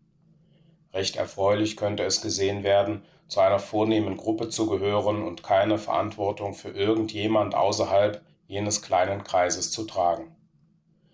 Es liefert uns eine Entschuldigung, unser Opfer erkennbar vom Altar zu nehmen und stattet uns mit einer Maßnahme von Schutz gegenüber den Kränkungen der Welt aus. So könnte eine solche Versuchung eine angenehme Vorgehensweise darstellen, über die man nachdenken sollte. Ist dies jedoch das, was Gott uns zu tun wünscht? In unsere Kammer einzutreten bedeutet nicht, dass wir einsam werden sollen. Dies wird in verschiedenen Schriftstellen deutlich gezeigt, die mit der Zeit der Bedrängnis oder Drangsal im Zusammenhang mit der Kirche zu tun haben. Eine solche Bezugnahme finden wir zum Beispiel in Jesaja 35,4, wo wir lesen: Sagt zu denen, die ein ängstliches Herz haben: Seid stark, fürchtet euch nicht. Siehe, da ist euer Gott, Rache kommt, die Vergeltung Gottes. Er selbst kommt und wird euch retten. Als Jesus die Zeit der großen Drangsal vorhersagte, erklärte er, dass eine ihrer Auswirkungen sein würde, dass die Herzen der Menschen vor Furcht verschmachten würden. Matthäus 24, 21, Lukas 21, 25 und 26. Durch den Propheten ruft uns der Herr dazu auf, jene zu trösten, die voller Furcht sind, aber ein hörendes Ohr haben, dass tatsächlich eine große Trübsal und Bedrängnis über die Welt gekommen ist, die bezweckt, den Weg für die neue Zeitverwaltung des messianischen Königreichs vorzubereiten. Gottes Rache bezweckt die Befreiung der Welt von ihren sündigen Elementen und Institutionen, so dass das Volk gerettet und ihm die Gelegenheit zum Leben gegeben werden kann. Was für ein wunderbares Vorrecht wird uns gegeben, solchen, die trauern, mit einer gesegneten Botschaft dieser Art zu trösten. Gott, unsere Zuflucht. Die Schriften berichten uns über die wahren Umstände, unter denen wir vor den Stürmen geschützt werden. Dies geschieht, wenn wir Zuflucht im Herrn und der Wahrheit suchen und wird wunderbar durch die Worte des Psalmisten verkündet. Gott ist uns Zuflucht und Stärke, als Beistand in Nöten reichlich gefunden. Darum fürchten wir uns nicht, wenn auch die Erde erbebt und die Berge mitten ins Wehr wanken. Psalm 46, 1 bis 3. Die Beseitigung der symbolischen Erde, der Berge, die mitten in das Meer wanken, und dem Tosen der aufgewühlten Wasser sind alle Kundgebungen der Zustände, die mit der großen Zeit der Bedrängnis einhergehen. Der Psalmist sagt uns, dass wir uns vor diesen Dingen nicht fürchten werden, weil Gott unsere Zuflucht ist. Vielmehr werden uns diese Zustände völliger zeigen, was die einzige wahre Kammer der Sicherheit für den Christen während dieser Zeit der Not auf der Erde bezeichnet. Solcher Art ist der Schutz, den Gott seinem Volk gewährt, das völlig geweiht ist, seinen Willen zu tun.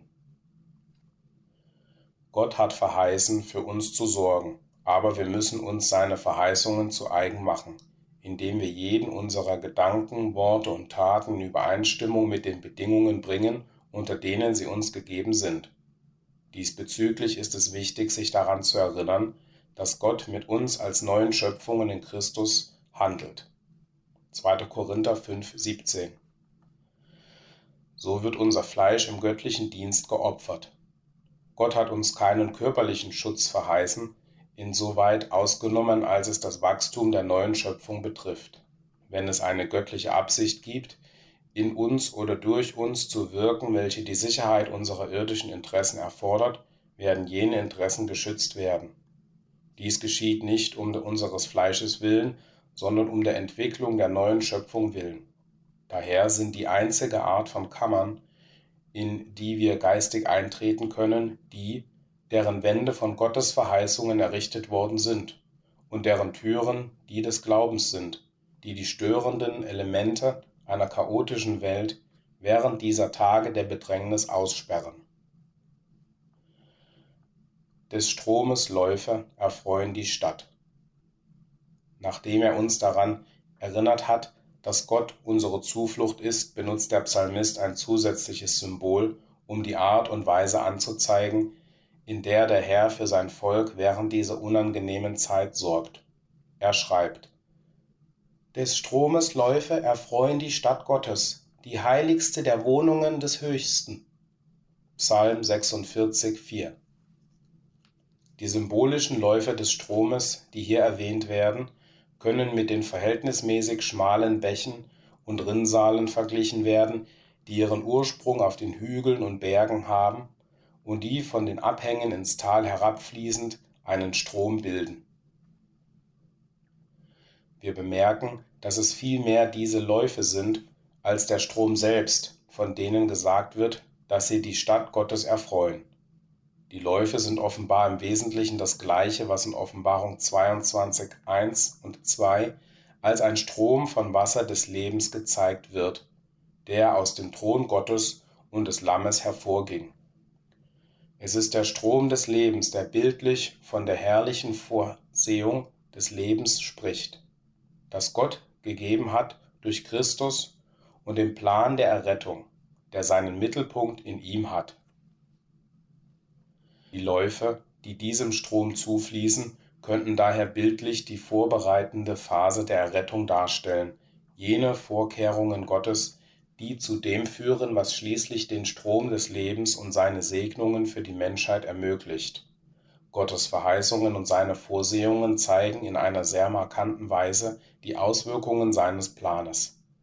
Wesentlich dafür ist Gottes Gabe seines geliebten Sohnes, um für die Welt zu sterben, dessen Blut die göttlichen Verheißungen bestätigt und sie wirksam macht für solche, die er gerufen hat und auf das zukünftige herrliche Werk des Königreichs vorbereitet.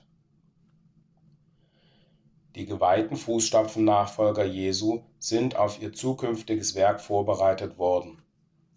Durch den Einfluss der Verheißungen Gottes in ihrem Leben und durch seine überwaltenden Vorsehungen im Zusammenhang mit ihrer Erfüllung. Der Gehorsam gegenüber den Bedingungen, unter denen die Verheißungen gegeben wurden, ist auch in die Entwicklung der Nachfolger des Meisters eingetreten. Wenn wir an all die Verheißungen Gottes denken und die Bedingungen, unter denen sie gegeben wurden, und auch an die sehr wirksame Art, in der die Erfahrungen seines Volkes überwaltet und wie er mit ihnen handelt, würde es richtig erscheinen, die ganze Vereinbarung als eines der grundlegenden Elemente des göttlichen Planes zu bezeichnen. Dies ist im Einklang mit unseren Erfahrungen und Beobachtungen während der gegenwärtigen Ernteperiode. Was hat Gott für uns getan, damit unsere Herzen und Sinne vor dem Bösen geschützt werden können, von dem wir umringt sind? Er hat uns seine Wahrheit gegeben. Er hat uns mit seinem Plan der Errettung vertraut gemacht.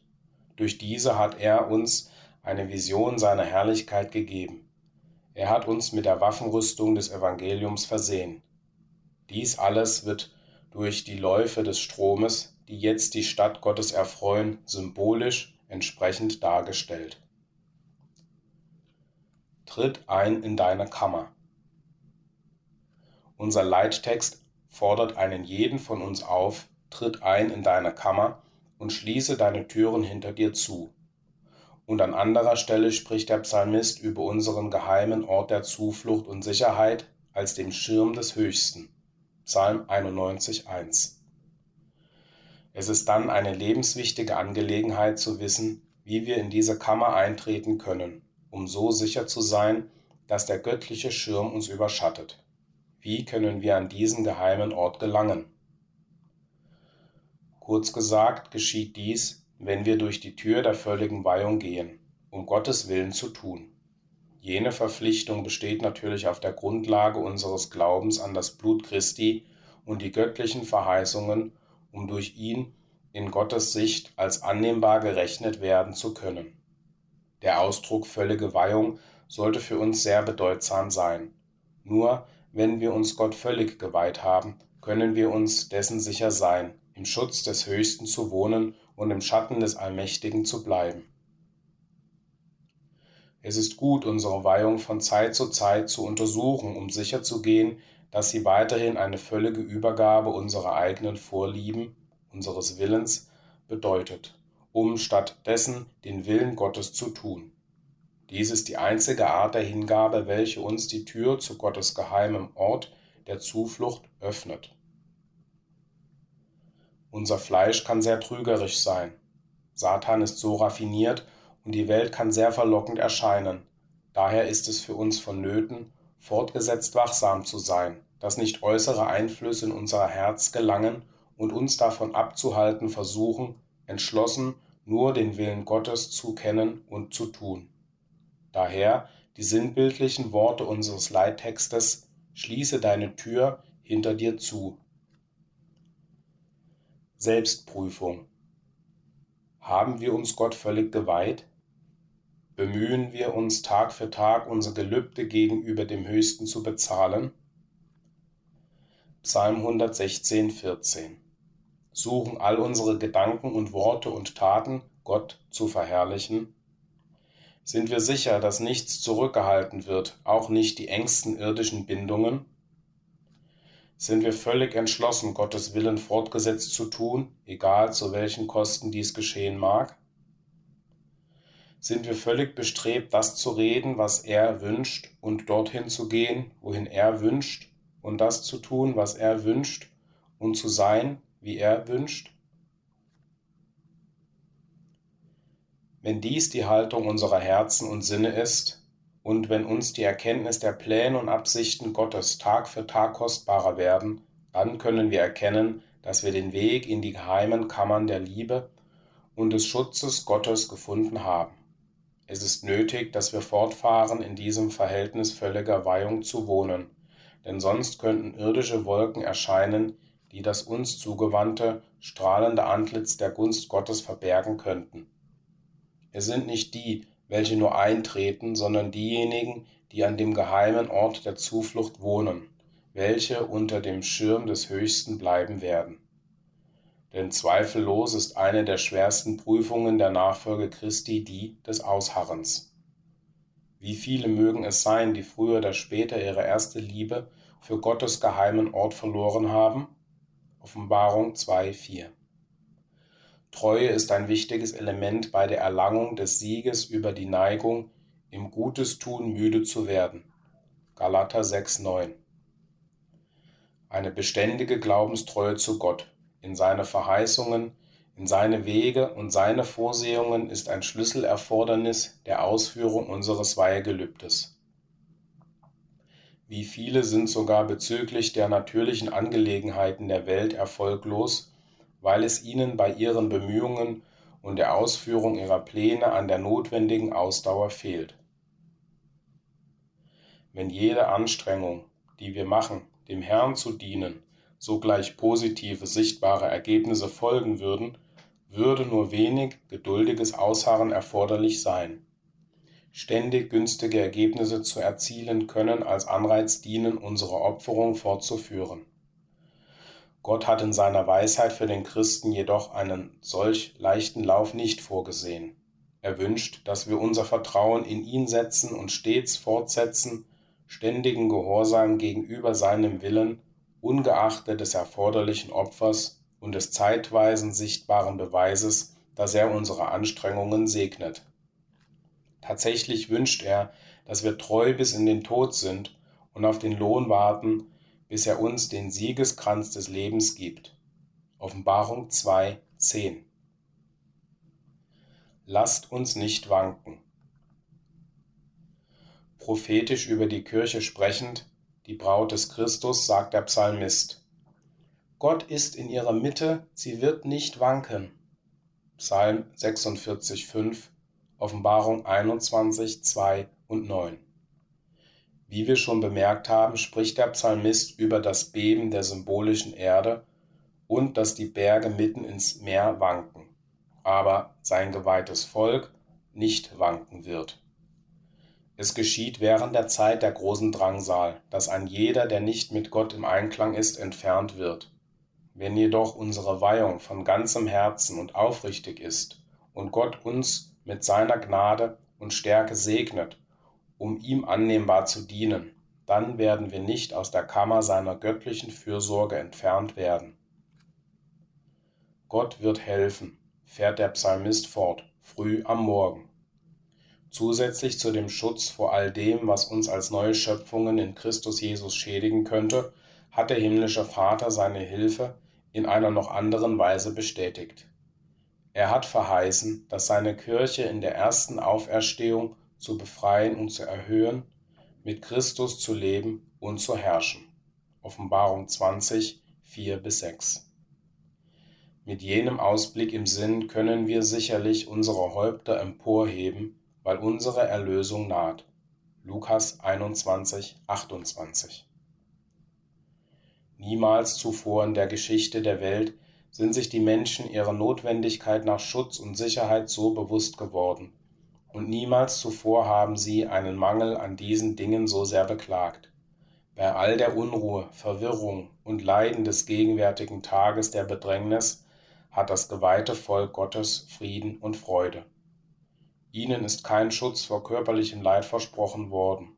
Tatsächlich können vielleicht die größten geistigen Segnungen als ein Ergebnis aus körperlichen Leiden oder materiellen Verlusten hervorgehen.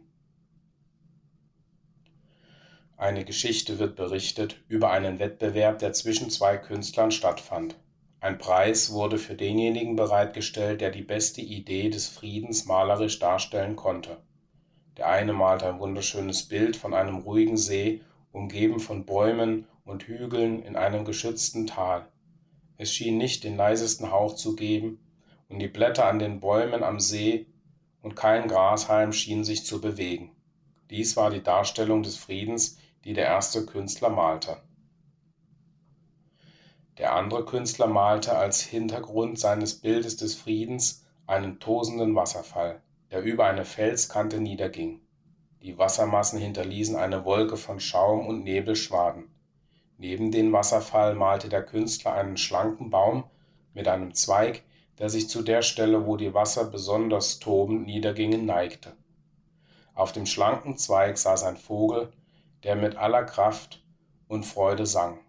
Als die Beurteiler dieses Bild sahen, erklärten sie sogleich, das ist Friede. Ein solcher Friede ist uns zu eigen geworden, und solange wir in der geheimen Kammer der beschützenden Vorsorge Gottes bleiben, kann kein Unheil über uns als neue Schöpfungen kommen. Wie der kleine Vogel werden wir fortfahren an dem Ort, an dem wir Sicherheit und Zuflucht gefunden haben, unserem Gott Loblieder zu singen.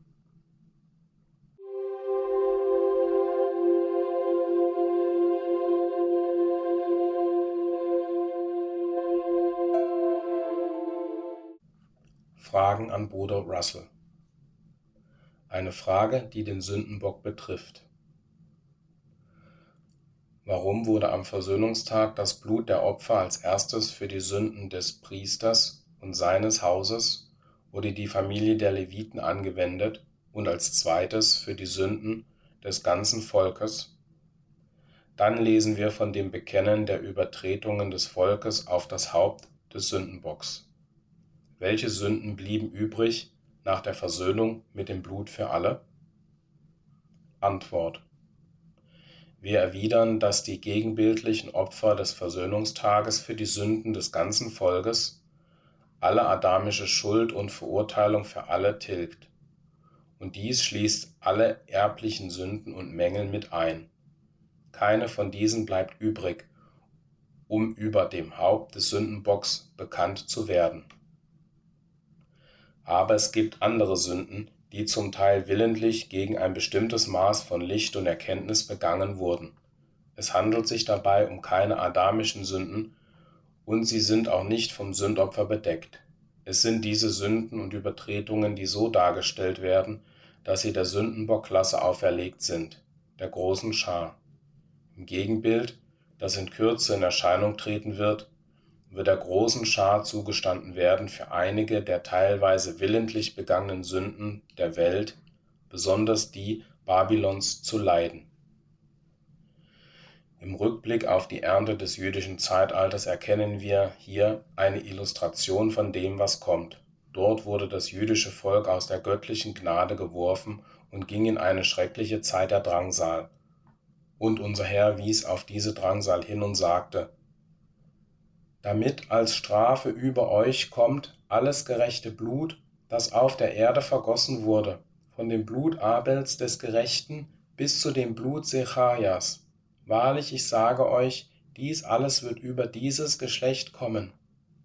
Matthäus 23, 35 und 36. Ähnlich wird alles vom Beginn dieses Evangeliumzeitalters an vergossene Blut von der gegenwärtigen Generation gefordert werden und die große Zeit solcher Bedrängnis sein, wie sie von Anfang der Welt bis jetzt nicht gewesen ist und auch nie sein wird. Die Märtyrer der Vergangenheit, die Seelen unter dem Altar werden symbolisch so dargestellt, dass sie mit lauter Stimme nach diesem Eintreten für die Gerechtigkeit schreien und sagen, Bis wann, heiliger und wahrhaftiger Herrscher, richtest und rächst du nicht unser Blut an denen, die auf der Erde wohnen? Und sie wurden gebeten zu warten, bis andere ihre Brüder ebenso getötet würden, bis die Schuld für alle gerecht werden würde. Offenbarung 6, 9 bis 11. Warum wird die volle Bezahlung für alle Bösartigkeiten der Zeitalter an ihrem Schluss gefordert? Weil das hauptsächliche Licht jedes Zeitalters sich am Ende zeigt und weil jene, die gegen solches Licht sündigen, eines strengeren Gerichts würdig sind als Übeltäter, die vorher unter geringerem Licht sündigten. Es geschah nach diesem Prinzip, dass unser Herr die Juden seiner Tage, die dem wahren Licht widerstanden, für schuldiger erklärte als ihre Vorgänger, welche die Gerechten verfolgten. Und nach dem gleichen Prinzip erklärt er uns, Geht aus ihr, Babylon, hinaus, mein Volk, damit ihr nicht an ihren Sünden teilhabt und damit ihr nicht von ihren Plagen empfangt. Diejenigen, die jetzt in Babylon bleiben, in dem Licht der gegenwärtigen Wahrheit, sind Unterstützer von Babylon und indirekt Unterstützer all ihrer Schandtaten der Vergangenheit. Und die Schandtaten der Vergangenheit in dem Licht der Gegenwart zu unterstützen, bedeutet die Verantwortlichkeit zu verdoppeln und die Plagen für das Ganze zu verdienen, ist das Argument der Heiligen Schrift. Wir wollen dann erkennen, dass in dem Vorbild des Sündenbocks der Herr bildlich die Isolation und Verfolgung der großen Schar darstellt, die in die Wüste geschickt wird, weil diese nach der Weihung nicht willens war, freiwillig außerhalb des Lagers ihre Schmach zu tragen, die des Christus. Sie nahmen nicht an der Sühnung der Sünde teil, aber es wird ihnen gestattet, ja sie werden gezwungen sein, das Gewicht der Sünde der Welt zu tragen und so gegenüber der Welt getötet zu werden, damit ihr geistiges Sein gerettet werden kann am Tag des Herrn Jesus.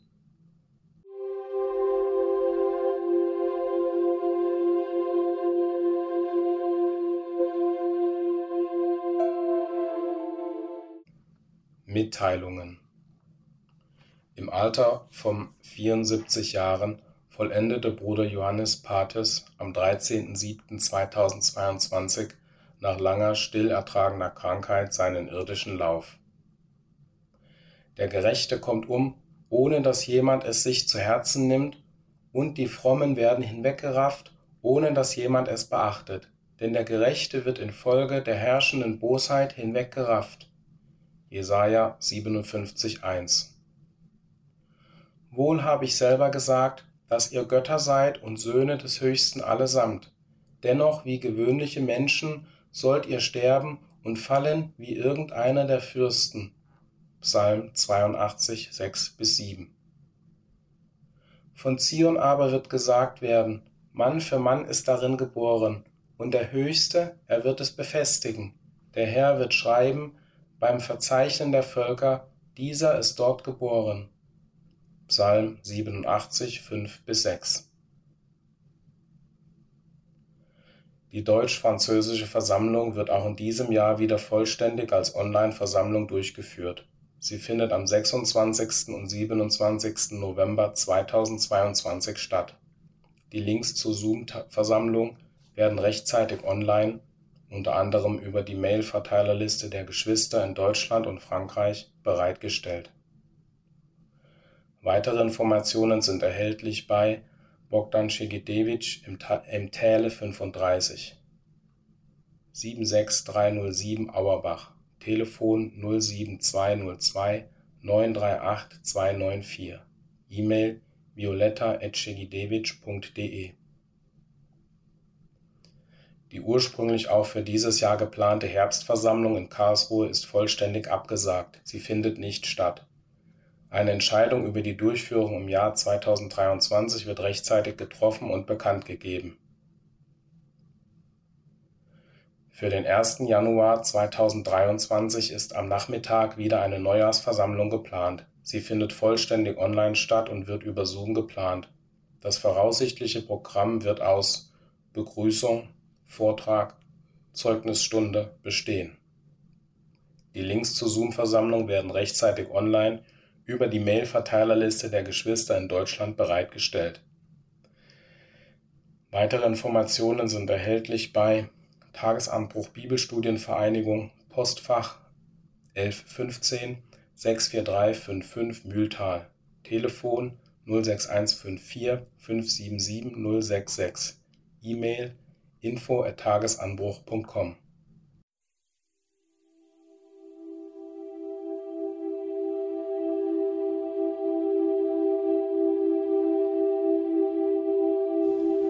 Das war der Podcast zur Zeitschrift Der Tagesanbruch.